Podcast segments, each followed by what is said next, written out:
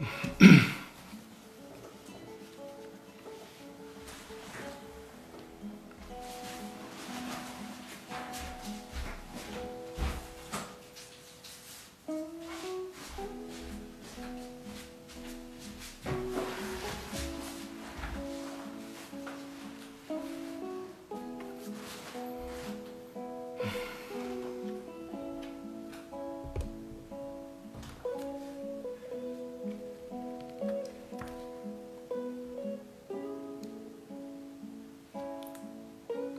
呃，苏律师，你听一下声音可不可以？告诉我一下。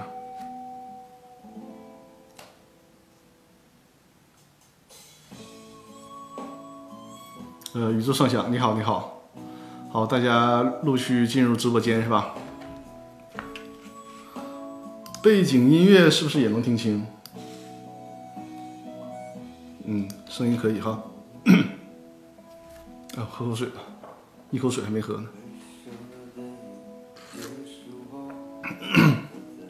我是刚下火车，然后呢，就就急匆匆的赶到了这个单位，赶紧打开直播，脸都没洗，就是临时单位有件衣服我就套上了。这脸我不知道，我估计这一直播应该多少有点美颜是吧？我我我这脸油脂麻花的，大家估计看不出来。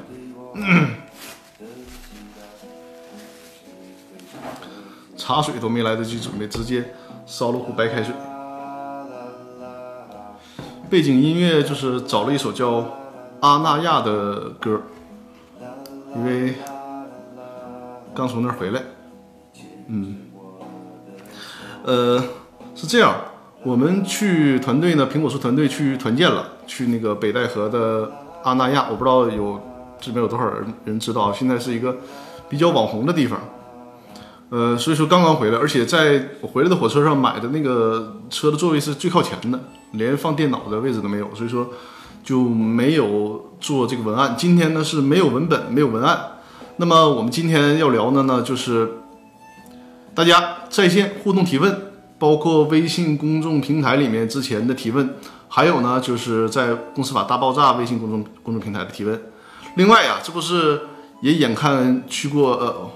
怎么还有人要要跟我 PK 呢？PK 啥呀？这这这这没有时间。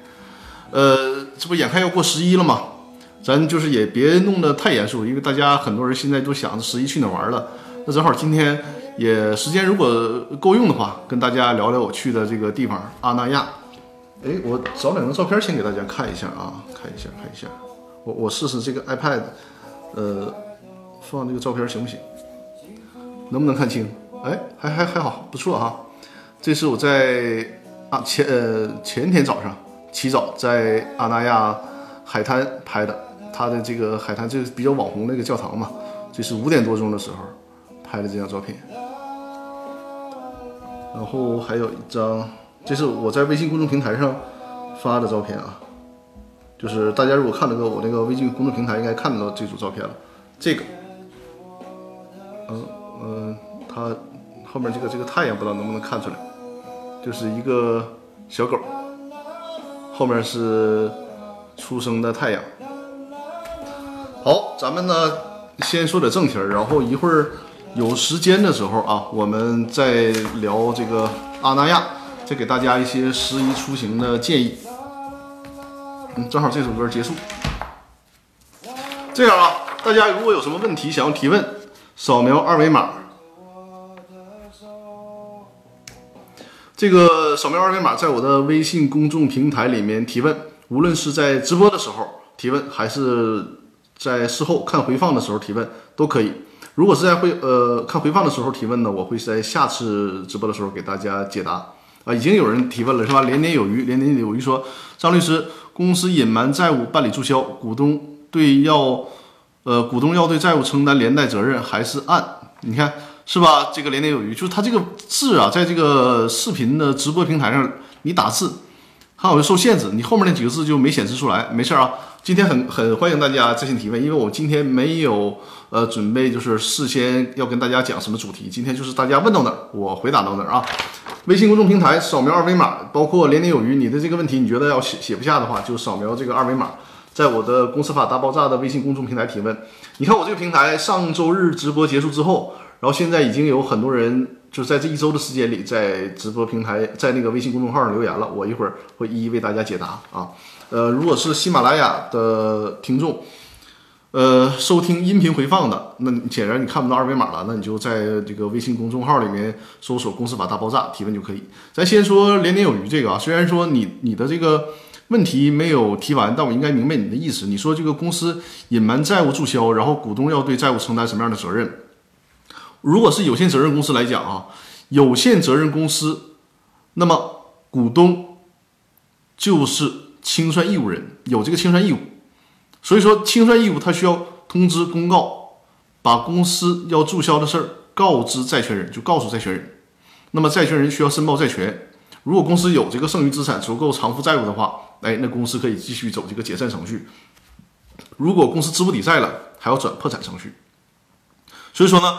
如果隐瞒了公司的债务，注销公司，那这个股东就要对没还的债承担清偿责任。比如说，嗯，这么想啊，如果啊你这个股东，你的注册资本是一百万，那股东呢以出资额为限承担有限责任，对吧？如果你这个公司正正常注销，你这个这家公司对外已经欠了一千万了，这个时候。你股东只要实缴了一百万的注册资本，实际上是不需要再承担额外的责任的。如果简单的说，我们不算这个公司的整个财务状况，就是简单的算，你投入一百万，公司亏了一千万，那剩下的九百万，股东是不需要承担责任的。但是，如果这个股东没有履行清算程序，偷着把公司注销了，那实际上就干了一件。蠢事儿了，就是说，实际上你可能只需要承担一百万的这个出资责任，结果因为你违法注销，就会导致这一千万公司这一千万这些债权人都有权要求这个股东来进行偿还。大家听懂这个意思了吧？就是公司注销，非法注销，不是走合法的注销清算程序注销，而是非法注销，那实际上股东他是要。对所欠的债务承担责任的，对公司所欠的债务承担责任的，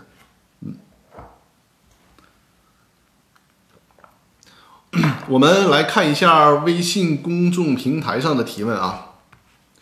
静静呢是在周四的时候啊，两个股东承担连带责任吗？是按持股比例分担吗？在这种情况下，承担的是连带，可不是持股比例了啊，因为。我们我们就说有限公司啊，有限公司股东是叫什么？都是清算义务人，所以说你都有这个清算义务。当然了，呃，最高院在去年的时候出了一个九民会议纪要嘛，在那个九民会议纪要上说，如果是特别小的小股东，有限责任公司当中啊，特别小的小股东，那他平时不参与公司的经营管理。呃，我现在说话的声音没问题是吧？大家可以听一下我的声音啊，因为我这个呃把麦开的比较匆忙，我我生怕这个声音没有调好。如果声音没有问题，回复一下。就说你这个两个股东在九民会议纪要当中，最高院给开了个口子，就是 OK。呃，最高院说什么呢？是如果你是特别小的小小股东，你呢从来不参与公司的经营管理，比如说这个公司注册资本是一百万，你可能就投了一万块钱，占百分之一，结果你在这个小股东在毫不知情的情况下，大股东就把公司注销了。那这这种情况下，按照最高院九呃这个九民会议纪要的精神。小股东只要去证明自己没有恶意，也没有参与这种恶意的注销公司，那小股东在这方面是可以免责的。这是在这个九民会议纪要上，最高法院呢给就在这个特殊情况下的小股东开的一个口子啊。所以说，在这种情况下呢，小股东你要承担责任，就证明自己是无辜的，嗯，也算是一个特例吧。呃，年年有余，我的这个问题，呃，你听明白了是吧？如果有没有听清楚的地方，可以继续提问。我们先回答微信公众平台上的提问啊。静，呃，叫静的，然后他那个名字旁边，呃，一边一个这个叫小向日葵。你你在线吗？静，在线的话，啊，对，连连有一说，OK，一个持百分之一，一个持百分之九十九啊，你就是站在持百分之一的那个股东是这个这个情况说的，对吧？所以说你要充分的利用最高院的九民会议纪要。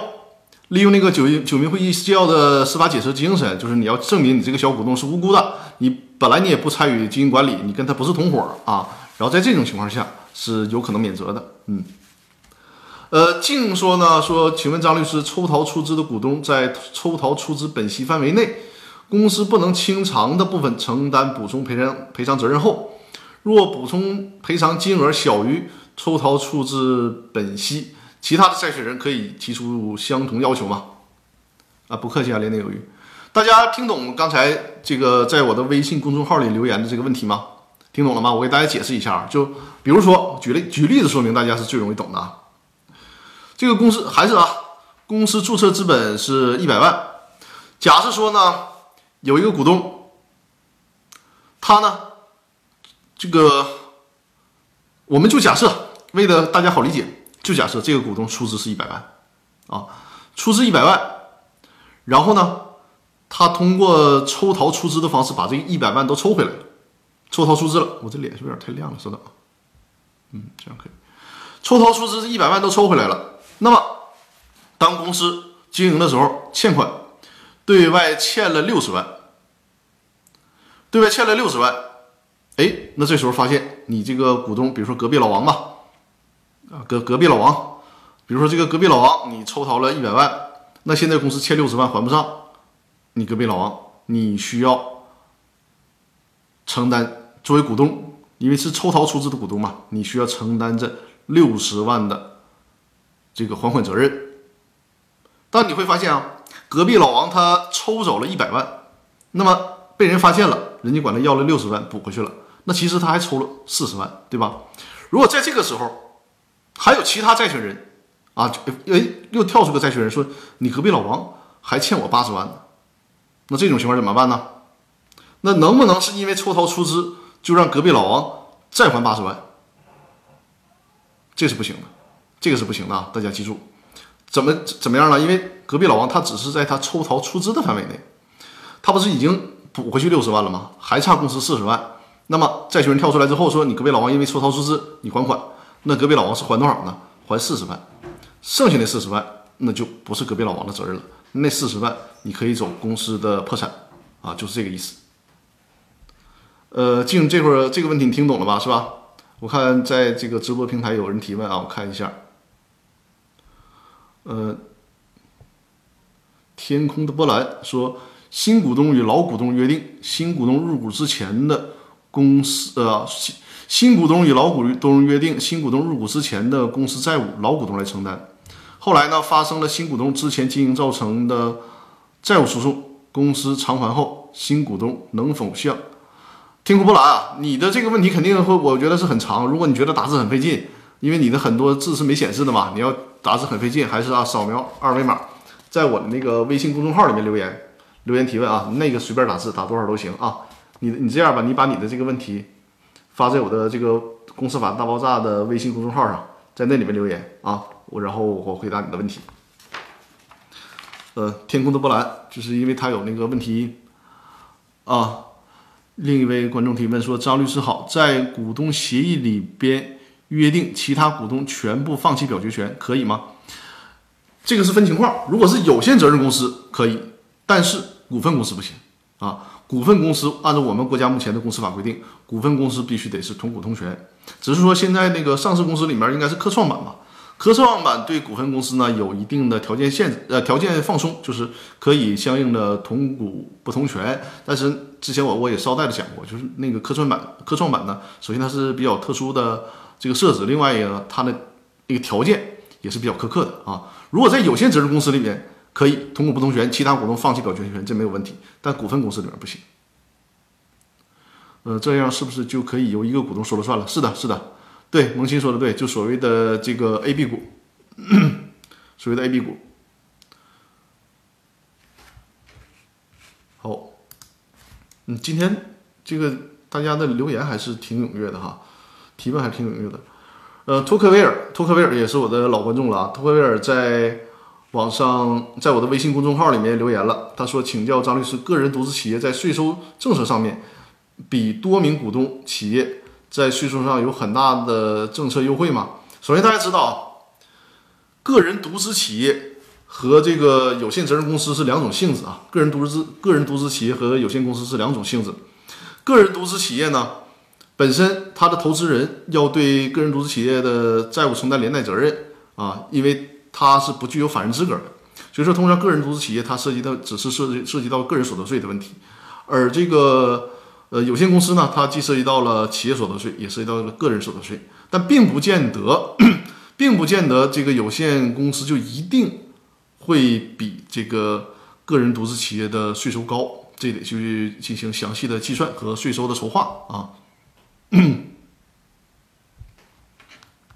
我看孙律师给我截图了是吧？是不是有问题？我没有。嗯，后发生新股中之前进行造成债务，这个问题我已经回答过了，在出资范围内承担责任。啊，呃，孙律师，我看到你给我那个截屏了，然后我让天空波澜在我的微信公众号里面进行提问，因为他的那个。要打的文字比较多，应该是没有，就是没有说完。然后我一会儿看看他在我的那个微信公众号里面是不是会提问啊？王辉，呃，另一位观众啊，也是老观众了。王辉，王辉在我的微信公众号里面进行了提问。稍等啊。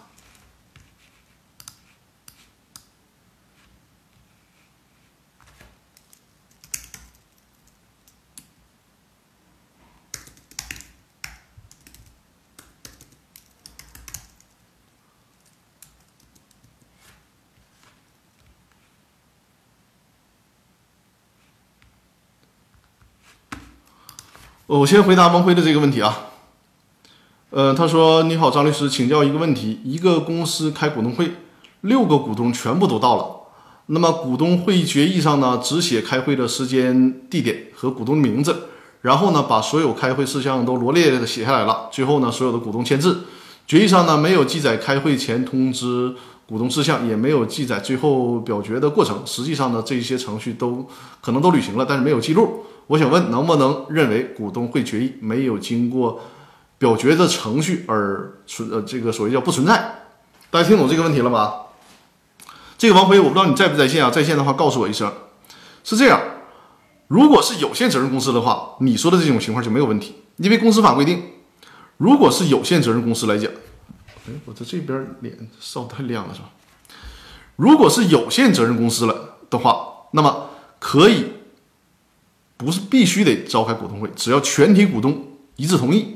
我也说过嘛，比如说这这全体股东正在喝酒撸串儿或者想几个事儿，那大家一致同意，而且形成书面意见，这就是有效的股东会决议。所以说，有限责任公司，那么他不用走那个一定要走那些，不是一定要走这些繁琐的程序。所以你说的这种情况，如果是六个股东，这个有限公司总共就六个股东，那这个六个股东呢，还都形成了一致意见了。实际上，他们不开会都无所谓，只要形成书面意见，然后形成一个统一的决定决议，那这个决议就是有效的啊。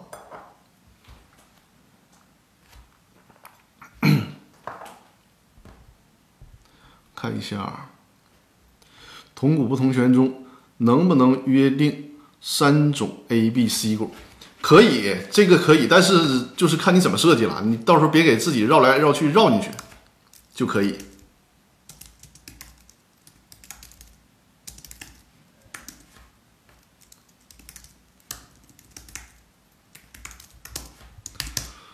你就是你 A B A B C 啊三种啊什么 A B C D 四种啊，只要你这个逻辑关系能自洽就可以。有限责任公司它的这个涉及的空间是非常大的，每一种股呃每一种股代表的表决权数都不一样，可以这样约定吗？是可以的啊，是可以的。所有的股东到处，所有股东都。所有股东都到处应该就可以啊，萌新，萌新说的对，就是刚才我说的那个有限责任公司不用非得召开股东会议，不用非得走那个形式，什么提前十五天，不用不用这些，非得有这些形式啊，就是说只要大家一致同意了，然后形成一个书面决议，这就是有效的啊。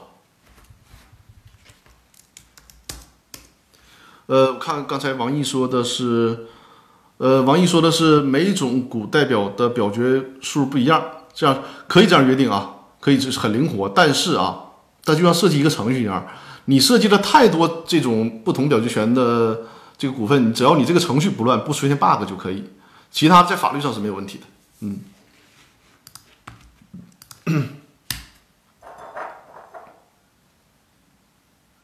嗯，我收到了，我收到那个微信公众平台的提问了啊。王玉说：“张律师，能否再举例说明一下同股不同权是怎么设计表决比例的？简单的说，比如说我持股百分之二十啊，对方呢持股百分之八十，但是我们甚至可以调换一下。我虽然持股百分之二十，但是我的表决权我享有百分之八十的表决权，对方只享有百分之二十的表决权啊。这个是随意约定的，甚至于说你其他的。”这些股东在某些事项上，你就不享有表决权，我自己享有百分之百的表决权。比如说，呃，关于增加注册资本、股呃，关于做这个股权激励等等，都可以设计成这个不同的表决权。嗯，好，我看看微信公众号里的提问啊。哦，要天天向上，你来了是吧？好，我看到你的问题了啊，我先。看一下陈平，陈平律师啊，这有有一位律师，陈平律师，你在线的话告诉我一声。他说：“张律师好，有限公司的新股东购买老股东的股份，那么双方约定新股东入股之前，公司的债务呢由老股东承担。后来经营过程当中，新股东进入之前经营所造成债务，公司偿还后，新股东可否向可否向老股东追偿？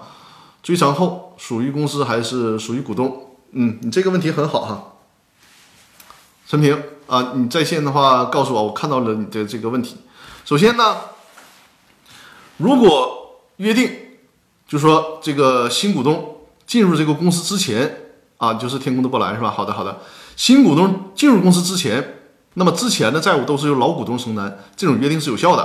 那么新股东正常情况下，老股东他是有个披露的义务，你告诉人家啊，我这个公司确实对外欠了一百万，那这一百万发生了之后，老股东来偿还。结果呢，老股东不讲究，骗了人家，可能这个公司对外欠二百万，对吧？那这个时候，人家新股东进来之后一查账，发现，哎，你这个还有一百万的债务，你没告诉我呀？或者说，人家那一百万，另另外一百万的那人家债权人找上门来了，对不对？这个时候没问题，新股东呢可以去，包括诉讼也好啊，包括去找这个老股东，要求由他来承担这一百万。但是你后面说那个问题很很关键啊，这一百万归谁？如果要回来这一百万归谁？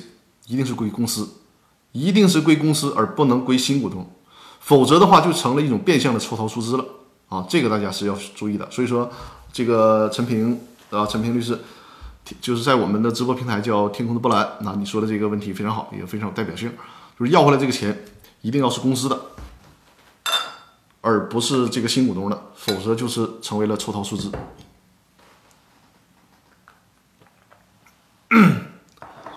天天向上啊！天天向上，呃，你在的话，在直播这个这个直播间告诉我一声。天天向上说呢，如果若干人口头约定成立公司，其中几个人把投资款都交给了当中的一个人啊，假如公司没有成立，或者收到投资款的那个人虽然成立了公司，却只登记自己一个人，那么其他人如何维权？应该以什么理由向该人反主张返还投资款？啊，宇宙线对宇宙畅想就是那个微信公众号上的这个天天向上，这个问题很有代表代表性。我的很多客户都面临这个问题，都面临这个问题，就是很多包括来找我的、来咨询我的，很多在这个上面是出问题了。就是设立公司的时候，哥几个挺好，正常情况下大家设立公司把钱呢投到公司里面，对吧？结果呢，呃，比如说张三、李四、王五把钱都交给了隔壁老王。让隔壁老王呢出资设立公司，那如果这个公司没设立成，这个其实好办。没设立成的，比如说一百万都给了隔壁老王，那没设立成呢，隔壁老王按照当初谁给的这些钱去偿还就可以了。但这里面有个细节问题，在设设立公司当中，这个过程当中可能是会花钱花钱的，比如说租场地啊，这个这个做一些呃前前期的准备啊啊，购买一些办公设施啊。这些都会产生费用，那这个费用你不能因为没设立成就让人隔壁老王自己承担，这是不行的。就是大家按比例，比如说你是说这个这个什么四六啊啊三三六啊三三四啊等等啊，就是按这个比例大家分担之前花费的费用。如果是这个公司设立了，就是大家把钱给到隔壁老王，隔壁老王呢，你确实设立了，但是隔壁老王不太讲究，没把其他的股东，就是其他这个真正投资的这些这些哥们儿们加入到公司的公司章程里面，加入到这个工商登记的注册股东里面，公司注册只体现出隔壁老王一个人，这个时候怎么办？这个时候实际上就需要看当初有没有协议，有没有约定。如果当初什么都没有约定，这个事儿就不太好解读，它就很会存在两种可能性。如果这个公司经营的好，那隔壁老王肯定会说，钱我是收到了，但是呢，是我收到是借款啊。比如说公司，大家给隔壁老王拿了一百万，公司呢。对公司的注册资本是一百万，哎，公司经营个两三年，业绩特别好，一百万的注册资本估值已经估值到一千万了，那隔壁老王这是，对吧？这这必然出现一些道德风险嘛？那说，嗯，你这你我不承认你们是投资入股，我就是借你们钱，两三年我管你们借了，比如说一百万吧，我两三年管你们借了一百万，我把一百万还给你们，再加上这两年的利息就完了。那如果你们当初没有这种协议的话，投资协议，那对不起，那只能按照借款来处理了。嗯，如果是什么呢？如果是你们当初有这个约定，就是说是通过隔壁老王先就注册一个公司，实际上就形成一种股权代持的关系。那在这种情况下是有机会把自己变更成真正的股东的，相当于恢复股东身份嘛，就是类似于股权代持的这个操作方式。但是必须得有协议的明确约定。嗯。所以说，呃，这个协议法律文件的完备是非常非常重要的，否则的话就会存在很多的法律风险，也是给自己挖坑啊！提示大家注意。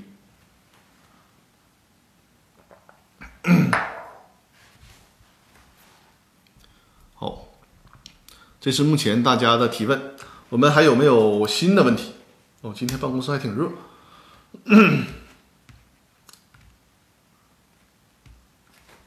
呃，萌新，萌新说需要协议显示当时的建立公司的合意。是的，是的，这个协议上得体现出来。比如说，我们几个人要设立公司，大家分别持股多少啊？然后大家以什么形式？是以现金出资啊，还是以实物出资啊？把这些约定明确。嗯，实际上啊，如果是没有特殊缘由，那么在公司设立的时候，正常来讲。其他股东就应该要求变更成工商登记的股东了，除非说有一些不方便在这个工商上体现，那就让隔壁老王代持，那他就是一种股权代持的关系。那股权代持有哪些风险？我之前在直播里面也讲过，大家可以回看我的那个直播啊，看回看直播的回放，专门有一期是讲股权回购，呃，这个股权代持的法律风险问题。股权代持的法律风险是一直存在的。无论就是肯定啊，你既然是股权代持，一定要签订一个非常完备的股权代持协议。但是，无论多么完备的股权代持协议，有些固有的风险也不可能完全避免。所以说，你想要搞股权代持的时候，就要想清楚。嗯。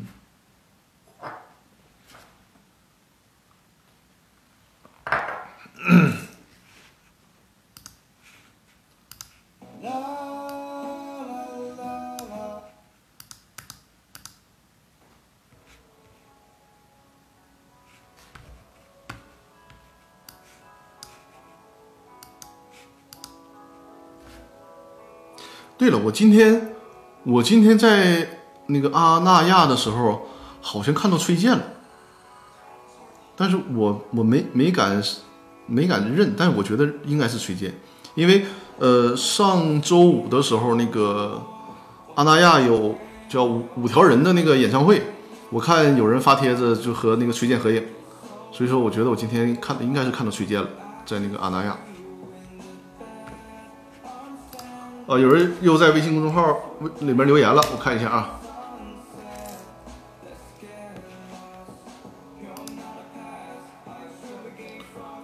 呃，陈平说：“张律师你好，刚才的问题我想补充一下。呃，以新股东名义起诉老股东追偿欠款，公司是否主体有问题？”啊，我明白了，就是说。这个新股东和老股东约定，原来公司的欠款由老股东承担，对吧？然后你说这个起诉应该以谁起诉？我觉得这个问题呢，呃，从不同角度解解读吧。你以新股东的角度起诉呢，也是可以，也是可以，就是呃，相当于什么呢？违约嘛，对吧？你当初签那个股权转让，然后你违反约定，我要去承担。从违约的角度可以，或者从股从那个公司角度呢，也是可以的，因为相当于说什么呢？这个你老股东承诺了替公司偿还债务，结果你没有偿还，公司起诉也可以。但无论是哪种方式起诉，最终这个钱必须回到公司，就财从财务处理上，这个钱必须得回到公司，就这个意思。嗯，好的。啊，王毅，王毅说，张律师，我想再问，呃，同股不同权是不是意味着表决权双方可以随意约定？是的，可以随意约定。但大家记住啊，这个同股不同权这个事儿，最好是全体股东一致来进行协调协调。你别整一个三个股东，有两个股东之间搁那儿搞这个同股不同权，有另外一个股东他不参与，这个最最好的不要，就是大家。尤其是是在这个公司设立的时候，这个全体股东一致来协调这个同股不同权的事儿啊，这样的话是比较好解决的，而且呢，避免出现漏洞和这个我所谓叫 bug 嘛。你在运行当中不要出现一些逻辑的错误。我经常看到有些那个客户给我拿了那个股东协议啊，直接写了所有的事项必须经过全体股东一致同意。这样的约定是最糟糕、最糟糕的。你就是人为的把公司推入这个僵局。一旦有什么问题，只要有一个股东不和，哪怕他持股量百分之一，你这个公司都没法形成有效的决议，形成公司就就形成了公司僵局了。就这种情况下，一定一定不要啊。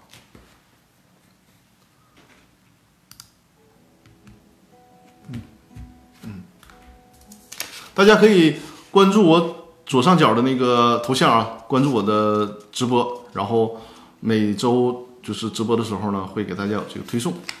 呃，还有啊，大家如果是 在那个直播平台留言文字啊，比如说你这个想留很多的文字，打字麻烦或者打不上，那就在我的微信公众号里面留言进行提问，我会在直播的时候给大家解答。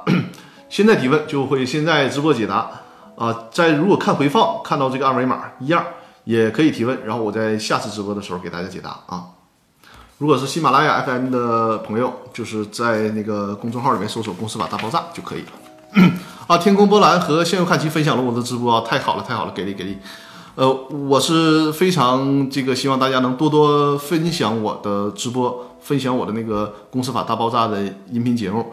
这样的话呢，就是帮我很大的忙，去推广我的节目啊。感谢大家，非常棒，非常棒。天空波澜和向右看齐，还有。宇宙畅想也分享了直播，非常非常感谢啊，感谢感谢。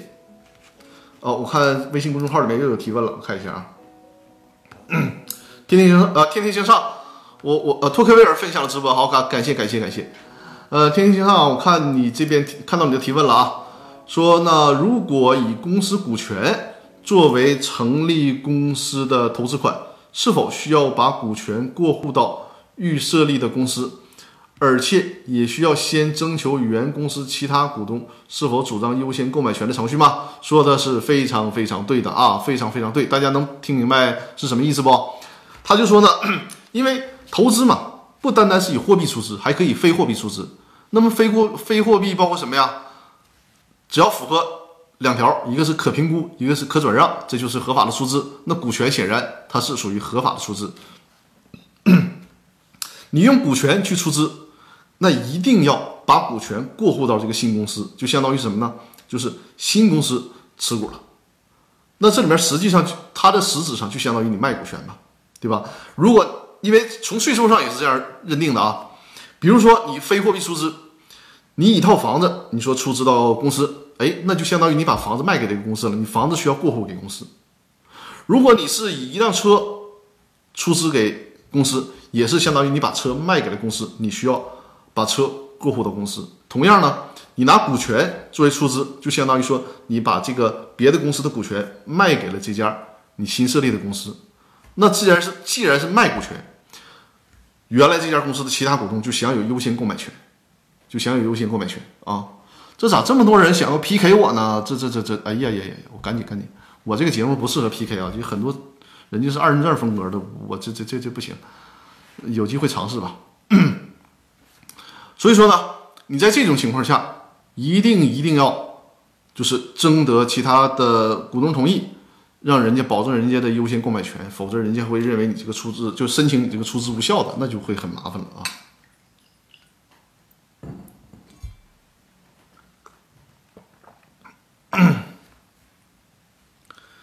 嗯，好，很好，很好。嗯，各位太给力了，太捧场了。呃，十一期间大家准备去哪玩？啊，宇宙上角说明白了，谢谢，不客气啊，感谢感谢宇宙上角送送出的礼物啊。这个阿那亚有有多少人知道我们直播间里的？就是呃北戴河这边一个新的网红的地点。它因为它离那个北京啊、天津呐，还有河北比较近，所以说尤其是北京，北京去的人很多啊。感谢王毅王毅分享了我直播啊，分享非常非常感谢。呃，就是它是一个什么的地方呢？就是一个呃伪文青啊，或者是文青吧，就是这些文艺青年们特别适合去的地方啊，很很小资的这么一个地方。它有别墅，有这个洋房，还有那种高层，在里面。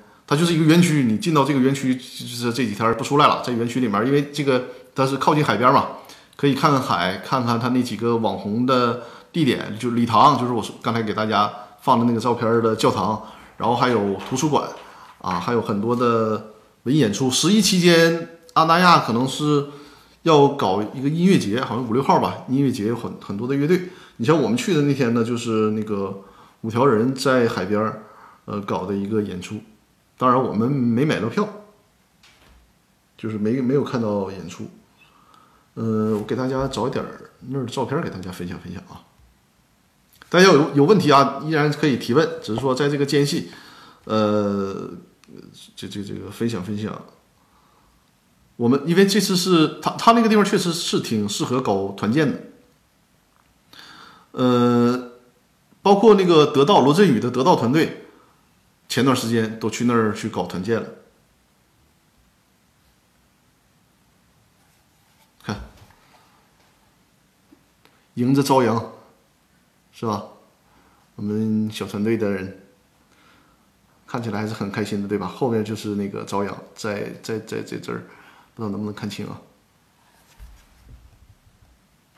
啊，那儿还有个马场，我就是无论到哪儿去。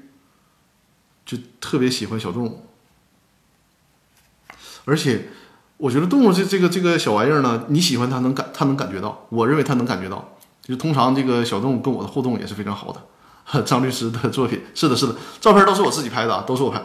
我这个跟团队出去，我我其实就是一个跟班摄影师了。其实我自己来讲，现在因为我年轻不怎么讲啊，我现在也不老啊，就是二十多岁的时候，二十岁到三十岁之间一直在出去玩。嗯，所以现在就没有那么强烈的玩的心了，很美好。再给大家看一张照片啊，这个是朝阳下的老人与狗。哎，我点一下啊，哎，这样就看清楚了。看，这也是我拍的比较满意的一张照片。就是那儿它是能完完全全看到朝阳的，呃，看到日出的。我们北方的海能看到日出的地方并不多啊，在那儿是可以看到的。早上四点多钟就得爬起来。还不错是吧？还不错。呃，这个我的脸就会很黑了哈。那就这样，我我现在给大家找点照片看啊。嗯，哦，我们大家有什么问题还是可以提问的。就是我在图书馆拍的一张照片，就是比较写意了是吧？因为那个图书馆里边，就是你进到图书馆是要预约的，在图书馆里面是不让拍照的，所以说只能从外边在那个早上的时候拍几张。呃，在北戴河那儿，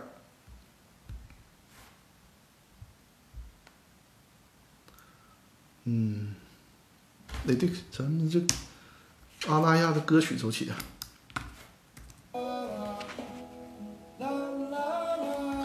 这些照片拍出来，我一直无法分辨朝阳和夕阳有什么区别。从照片当然分辨出来了，从照片上是很难分辨出来的啊。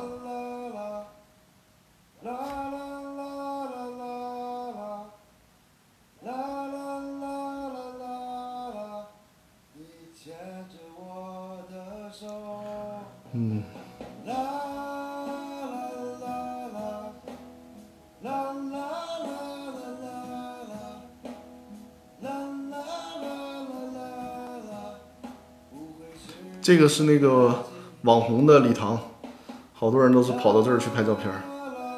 它确实挺适合拍照，其实这个结构还是挺简单的，但是确实很适合拍照。所以说这个艺术这个东西哈，它确实确实是可以变现的，而且我觉得，呃，北京人他确实是挺会搞这些东西的。这是早上的时候，就是太阳快出来的时候拍的这个拍的这个礼堂礼堂。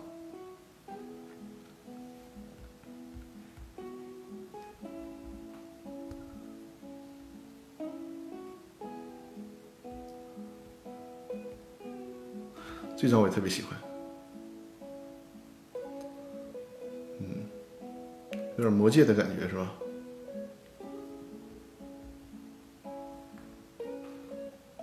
今天半夜十一点多还要去机场。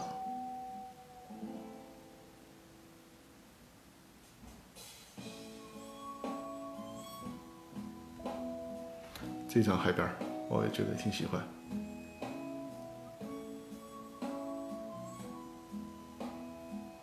哼哼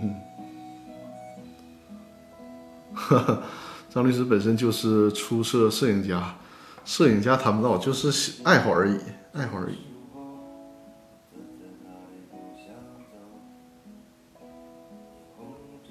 这是我们团队的专门做劳动的律师，于路律师，有机会把他邀请进直播间，给大家讲解一些这个。回答一些劳动法方面的问题，他也在我们的公司法大爆炸的微信群里面。公司法大爆炸微信群好多的那个就是群会员有劳动法的问题呢，都向于律师请教，他在这方面是专家了。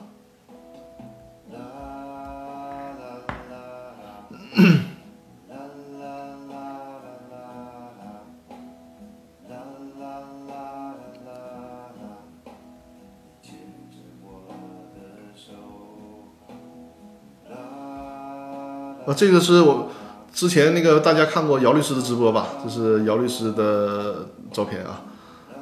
姚律师是我们团队的婚姻家事的律师。这次团建大家还是都是比较开心的。呃，天空波澜啊，这个是明显就是夕阳拍的，这个明显就是夕阳拍的了啊。这个被拉长的身影就是我，看到了吧？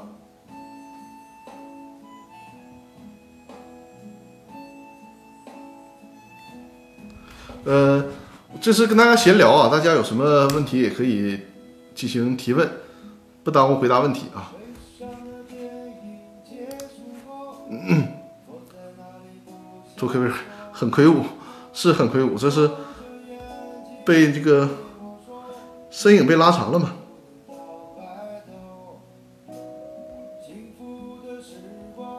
这只柴犬特别可爱，手感也特别好，像北京电视台是吗？哼哼。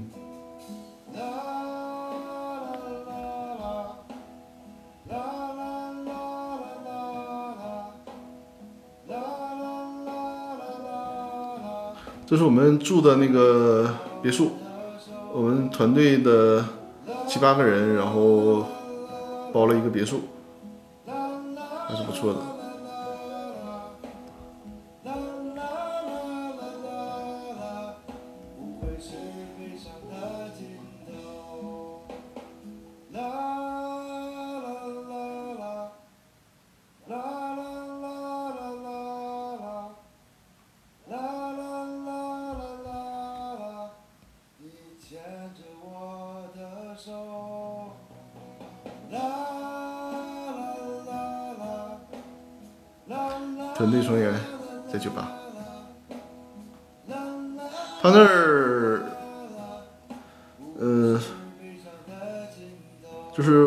酒吧呀什么的也也也都不错。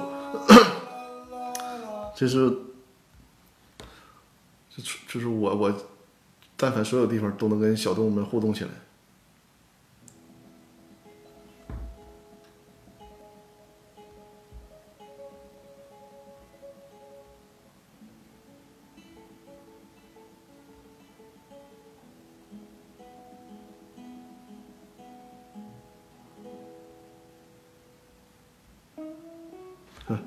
都互动到这种程度了。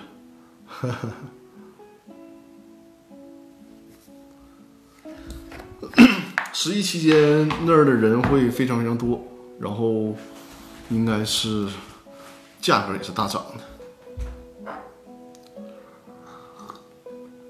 呃，我们直播还有，我还是九点下播啊，还有不到十五分钟的时间，还有十多分钟的时间，大家有什么问题呢，就可以欢迎提问啊。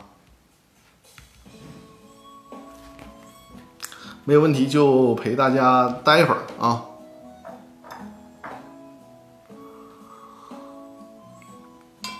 有新进入直播间的朋友，我的这个直播间呢，主要是讲公司股权的相关问题啊，公司股权方面的相关问题。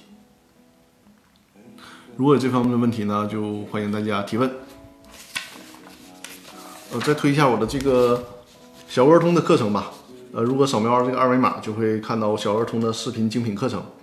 视频精品课，还有就是如何注销公司的这一套课程，再有就是电商法的课程，就电子商务法的课程，大家可以在这里面看到。嗯，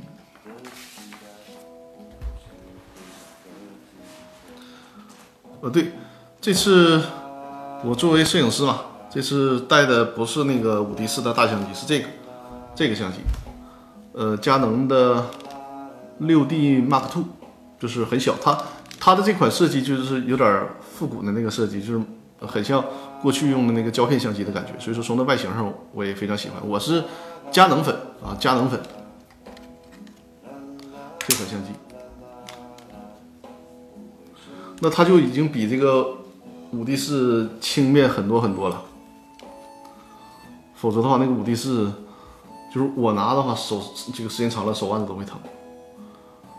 那么拿这个轻便很多，而且它这个广角，广角是幺幺二二，幺幺二二也相当于呃，因为它有个一点六倍的系数嘛，就相当于普通相机全画幅相机的大概是幺四到幺六左右吧，就是它这个广角段还可以。我要是拍那个广角的话，就是用用这一款。然后还有一个人像的镜头，这个人像的镜头呢是那个佳能的，就是一个小狗头。这个买了多少年了？这个镜头已经买了，嗯，估计有快十年的时间了吧。当初买的时候才五百五六百块钱，是一个一点八的那个定焦镜头，五零一点八的定焦镜头，然后后面加了一个转接环儿，因为那个微单上它是不能直接用那个镜头的，那后来加了一个佳能原厂的那个转接环儿，现在也能放到这个相机上了。所以说，如果拍人像的时候，就用那个五零的定焦头，只是说它这个焦距啊，五零乘一点倍系数就几乎到了那个那个，呃，应该是快八零了吧，就有点像长焦了。相机可以连接蓝牙吗？可以的，这个相机可以连连接蓝牙的。就是这个拍完之后呢，它那个手机上有有那个 app，手机上 app 就是你装到手机上，或者是你看我装到我这个这个 mini 上，然后就在这个 mini 上呢，通过那个因为。所有的照片实际上都是需要一定的后期处理的。那么你这个相机拍完之后，然后连到那个 mini 上或者手机上，我我通常是用那个 Lightroom 那个软件，就是进行后期的调色呀，一些简单的处理，就在那个 iPad 上都可以完成的。啊对，然后调的时候呢，我找一下。对，为什么我是用那个？iPad 调呢，就是因为你有这个 Apple Pencil 这个笔嘛，用这个笔，它调起来就会很方便，比在这个手机上调要方便。今天是快到十一假期了啊，咱说点儿，呃，不完全是股权公司股权的问题，咱也说一点儿，扯点闲篇儿。尤其是大家这个十一期间可能去旅游。对了，我的直播是在十一期间啊。想这个国就是什么都法定假期嘛，所以说咱直播也休息。十一期间呢，我的公司法大爆炸就在喜马拉雅 FM 上的公司法大爆炸的音频以及的直播呢，也都是休息。在十一这个八天的长假期间不做更新，然后直播呢也是暂停。等十一长假过后，直播还是恢复啊，每周日晚上八点。看一下日历啊，就是我们是哪天是直播是停播的啊？我看一下，嗯，对，十月四号，十月四号的时候正不是赶上那个周日嘛？因为十一期间，所以十月十月四号咱们不直播啊，十月四号不直播，然后等到这个十月十一号周日的时候，我们恢复直播。十月十一号周日的时候恢复直播啊。好，微信公众平台有提问了，看一下啊，看一下。嗯，托克维尔，托克维尔，我看到你的留言了啊。咱们先看一下托克维尔的这个问题。呃，托克维尔说呢，公司执行董事在未经股东会同意和所有股东不知情的情况下，与第三方合资成立子公司，然后又在股东不知情的情况下，将公司原有股份转让给了第三方，转让成功，转让成功不后，我已经写错字儿了，是吧？啊，转让成功之后应该是转让成功之后，公司股东知道之后，是否可以主张相关权利？如何主张？那这些股东都马虎到这种程度了吗？这公司都没人被人卖了都不知道，是不是？公司执行董事在未经过股东会同意或者和所有股东不知情的情况下，与第三方合资成立子公司。那也就是说，公司执行董事，比如说这 A 公司啊。他拿 A 公司去和别人又成立一个 B 公司，对吧？但实际上他有个这样的问题，就是公司法的第十六条嘛，公司的对外投资，你这个问题非常好，托特维尔，就是你这个问题，如果是展开了讲，应该讲半个小时都没问题。我挑干的给大家讲啊，你像那种情况，就是其他股东不知情，然后呢，这个执行董事就以公司的名义对外投资，跟别人又成立一家这个子公司，对吧？在这个层面上，按照公司法的第十六条，就是如果公司对外投资或者是这个呃提供担保，应该经过股东会或者是董事会的同意。如果没有的情况下，就视为什么呢？视为一种恶意，是无效行为，就是你可以认定为这种投资行为无效。那么刚才提到了。或者经过股东会，或者经过董事会，那那到底是经过股东会还是经过董事会呢？看公司章程有没有约定啊？如果没有约定的话，理论上说，董事会也可以，股东会也可以。就是你看这个执行董事，他不是拿以公司的名义和另外一方去投资了吗？另外一方实际上，如果按照法律规定，应该是需要这个公司出具，要不是股东会的决议，要不然是这个董事会的决议才行。而你所提到的这家公司，它没有董事会，只有执行董事。如果在因为执行执执行董事的职权，它不是一个法定的啊，执行董事的职权必须由公司章程作出特殊规定，否则的话，执行董事他是没有办法必然的行使就是董事会的权利的。像你这种情况，那对方公司应该是什么？应该是需要看到股东会的决议。否则，这种投资行为是无效的。那这只是理论上的解读，在实践当中，因为你后面还有还有一个问题，就是说，呃，又在这个股东不知情的情况下呢，将公司原有股份转让给第三方。我不知道你这个将公司原有股份是不是说你这个公司和别人投资了，比如说你这个公司和别人投资了一家 B 公司，又把这个公司在 B 公司的股份转让出去了，是不是这个意思？在前面那个环节，你可以说无效，但在这个这个环节，你转让，人家就是一个善意的取得了，那你这个情况下是要不回来的。新合资的公司的股份，对对对，在这种情况下，如果对方是善意的买你这个股权，就是买你新新合资这个公司的股权是善意的，你这个要不回来，要不回来怎么办呢？要求执行董事，因为他属于公司高管嘛，有这个勤勉义务，有忠诚义务。你如果这个情况下，你想啊。如果他这么卖，替公司赚钱了，那你就你不能找人家了，对吧？如果这么卖，损公肥私，比如说你这个投资完，本来股权的价值是一百万，结果就就给卖了二十万，导致相当于人家这个公司亏了八十万嘛。你们这些股东可以找这个执行董事进行赔偿，损害公司利益了进行赔偿。如果他在这个过程当中他谋取私利了，哎，你可以要求他。把所赚到的钱归还公归还给公司，甚至于需要需要查一下他在这里面是不是有职务侵占的行为，啊，图克维尔，这是对你这个问题的解答。你这个问题实际上还挺复杂，但是呢，因为它既涉及到法律理论的问题，还涉及到实践当中这个事儿能不能操作下去的问题。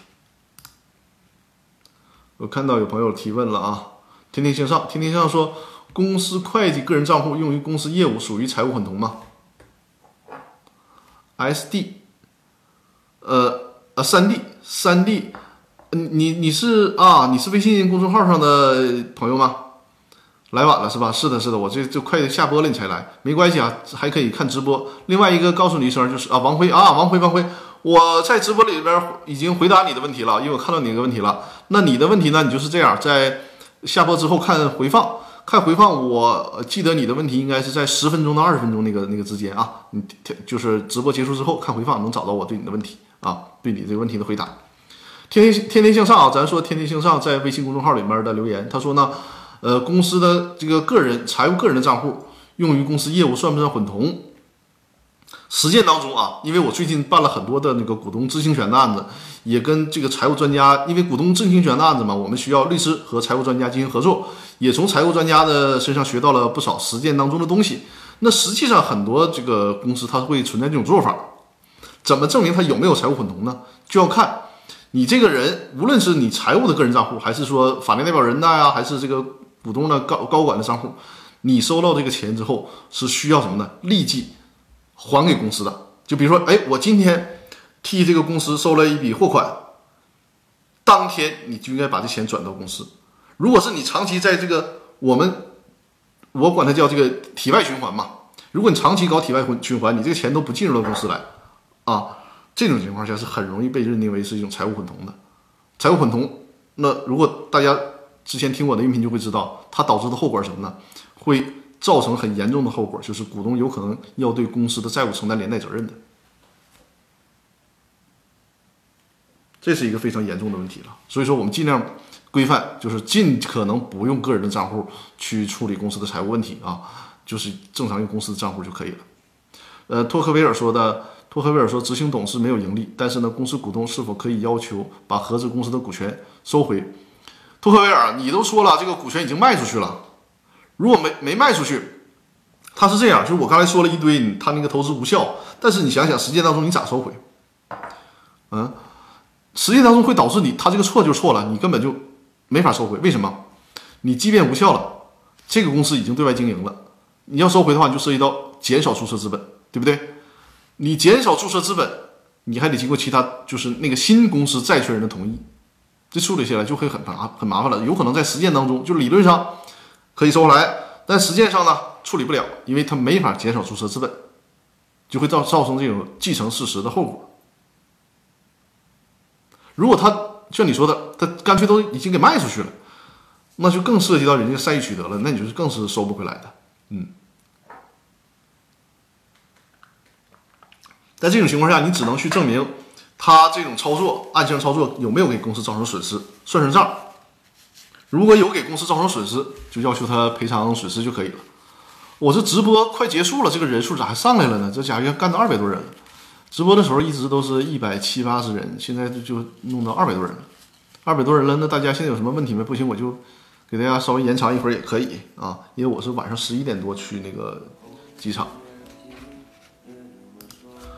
呃，看看有新的提问没？有没有？或者是有关于这个阿那亚的啊？十一期间有有想去阿那亚的，我不刚从那回来嘛？有这个问题也可以啊。今天可以闲聊。托克维尔说好的，谢谢张律师，不客气啊。感谢托克维尔送出礼物啊。然后欢迎大家多多关注我的这个直播间，也欢迎大家转发我的直播间，包括转发到朋友圈啊，转发到新浪微博啊。因为一直播的账号它是和那个新浪微博的账号是关联的，我现在哈在这个所有平台都统一了名字，包括抖音上、新浪、呃易直播、喜马拉雅、什么蜻蜓 FM 上面都叫张根源律师，所以说你搜索张根源律师，在这些平台都会找到我啊，就统一了这些平台的名字。再展示一下二维码吧。如果大家对今天我也说到了嘛，去阿那亚就是搞团建嘛。大家如果对我的团队感兴趣，可以在这个微信公众平台平台里面回复“团队”两个字，就会看到我们所有团队成员的介绍。我们团队里面呢，有我是做公司股权的，也有做税务的小新律师，也有做这个劳动法的呃于律师，也有做婚姻家事的呃姚律师啊，还有做刑事案件的王律师。哦，有人提问是吧？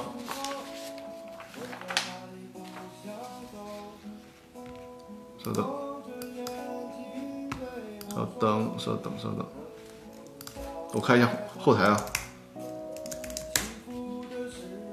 啊，对，然后我们的那个团队呢，还有就是专门做呃这个涉外案件的，呃，王律师，王东浩律师，有两个王律师啊，一个王律师是做刑事案件的，另外一个王律师是做那个呃涉外案件的。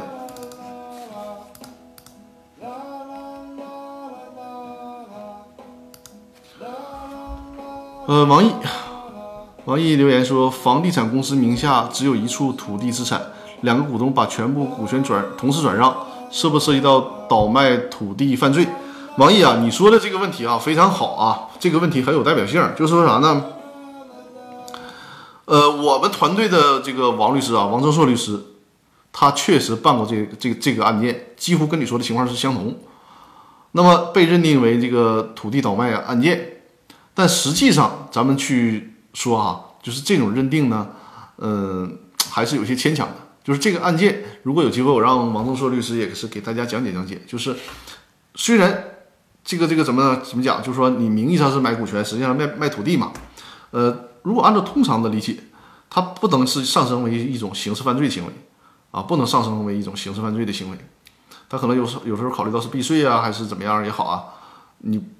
因为毕竟他这个形式上他没有问题，买卖股权嘛没有问题，但是实践当中确实是发生了，因为我已经我都知道嘛，我们团队的王律师就办过这类案件，现实当中确实发生了这种情况，因此说，那因为你想想，一旦被认定涉嫌刑事犯罪，作为企业的老板，哪怕你最终被被认定无罪啊，你这折腾一圈下来也是很痛苦的，对吧？所以说在这方面涉及到股权转让的时候。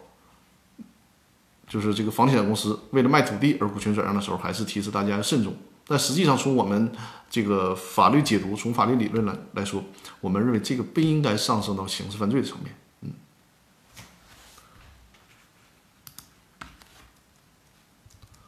啊，今天这人怎么还越来越多了呢？这家快到二百二十人了啊！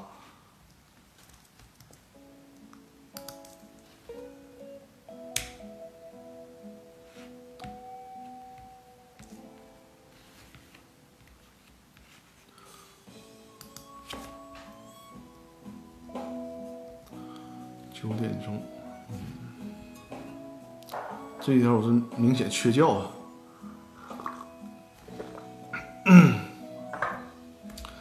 呃，宇宙畅想说，公司对外转让资产需要股东三分之二同意吗？在有限责任公司来讲啊，这个对外转让资产是不需要三分之二同意的，就过半数就可以了。这是一个一般的那个决议事项。有限责任公司的重大事项呢，主要是指什么呢？就是这个增加、减少注册资本、公司分立、合并或者是解散，这些才算是这个重大事项啊。对于有限责任公司来说，这些才算是重大事项。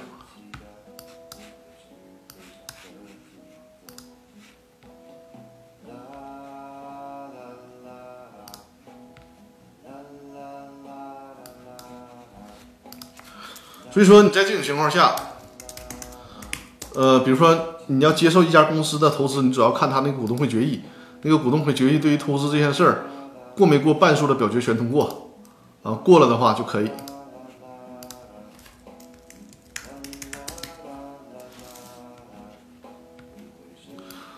呃，包括修改公司章程、增加减少注册资本、合并分立解散，在有限公司当中这几项是需要三分之二以上通过的。呃，张律师是几点航班？我是去接人啊，是去接接人，呃，大概十一点多吧。回头我看一下，非常准，应该十一点多。但是我我不可能陪大家聊到十一点多，这这个这个体力上不允许。啊、哦，不客气。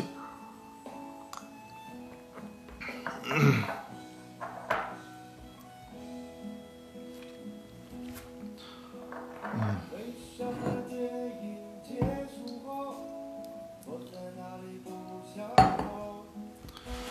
呃，怎么样？我们大家还有什么问题要问的吗？包括股权的问题，包括哦，托克维尔说，对外投资或担保需要多少股东同意？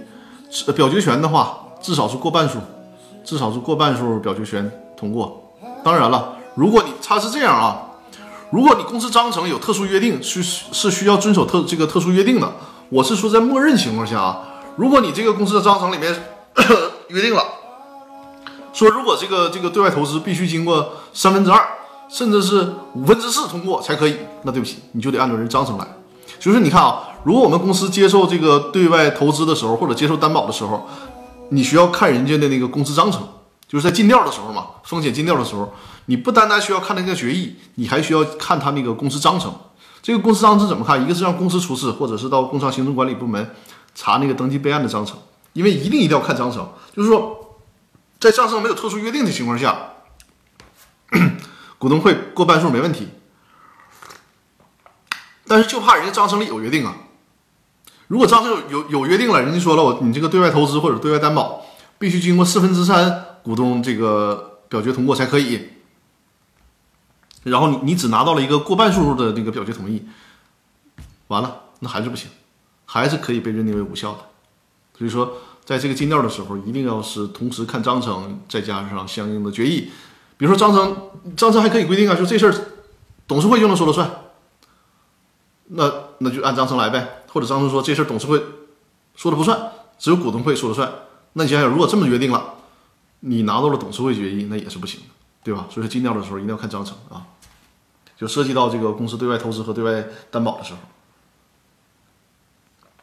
要接受公司的对外投资和接受公司提供的担保的时候，需要看公司的公司章程，同时呢看相应的这个股东会决议和。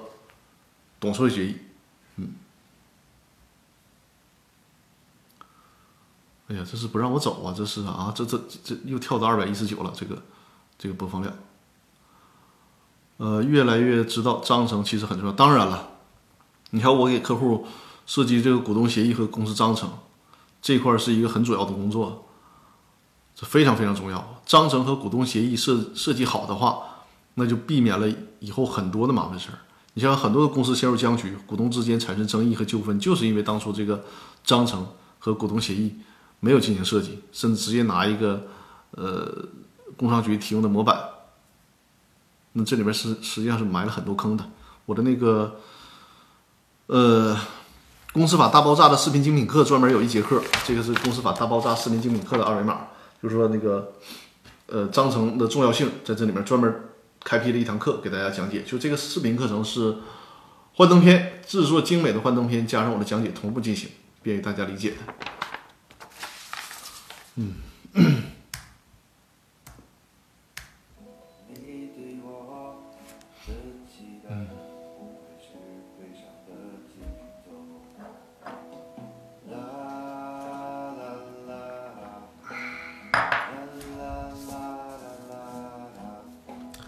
我们大家还有什么问题吗？如果没有的话呢，我也该收摊了，是吧？一个小时十分钟了。虽然这次没有给大家确立主题，但是我发现这个光是解答问题，也也得一个多小时的时间了。所以说，很很感谢大家的捧场，很感谢大家的捧场。嗯，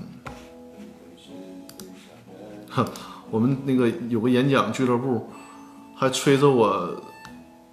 那个那个三十号有个脱口，我们俱乐部有个脱口秀的大会，还催着我去那个交稿呢，我还没写稿呢。嗯，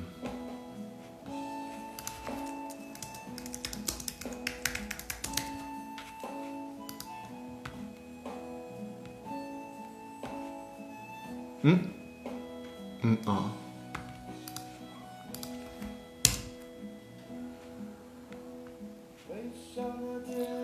好，那如果大家没有更多问题呢，咱今天直播就到这儿呗，好不好？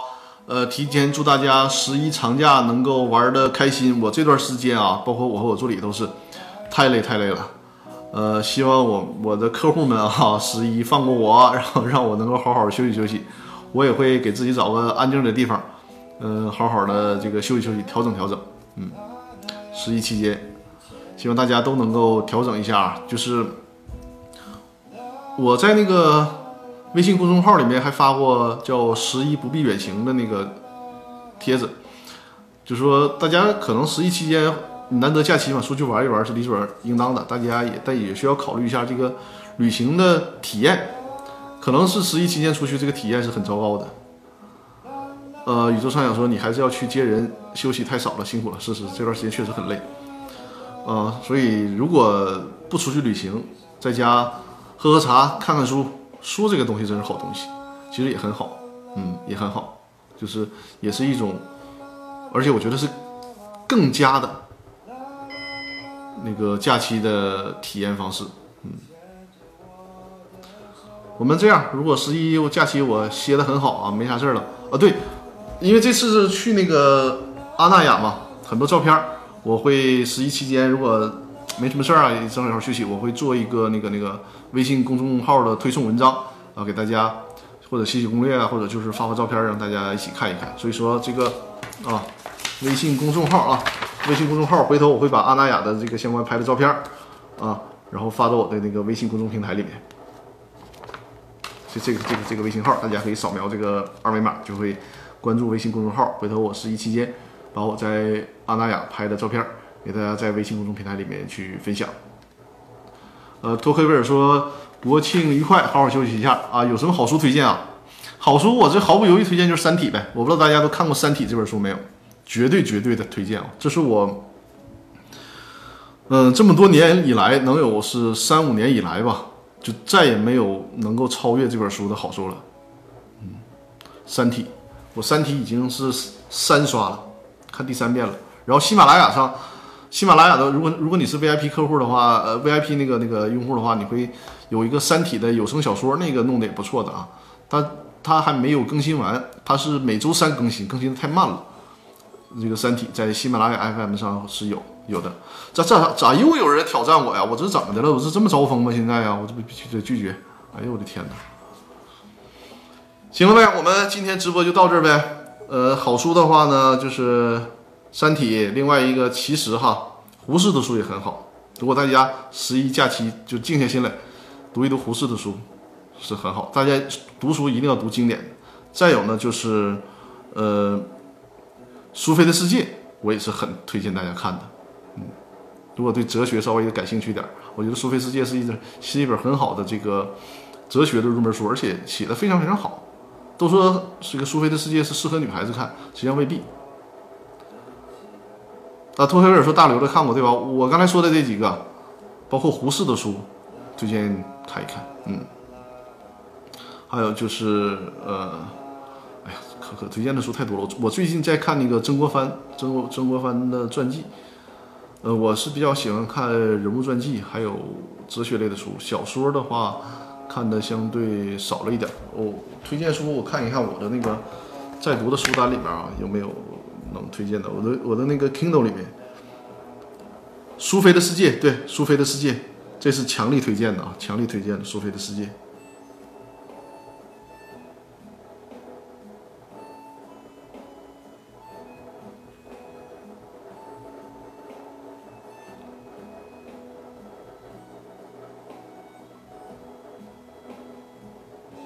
对苏菲的世界强力推荐。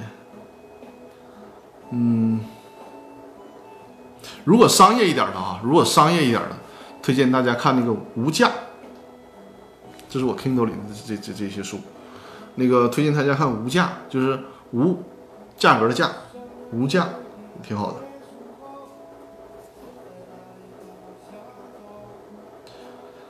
嗯。再有什么推荐的呢？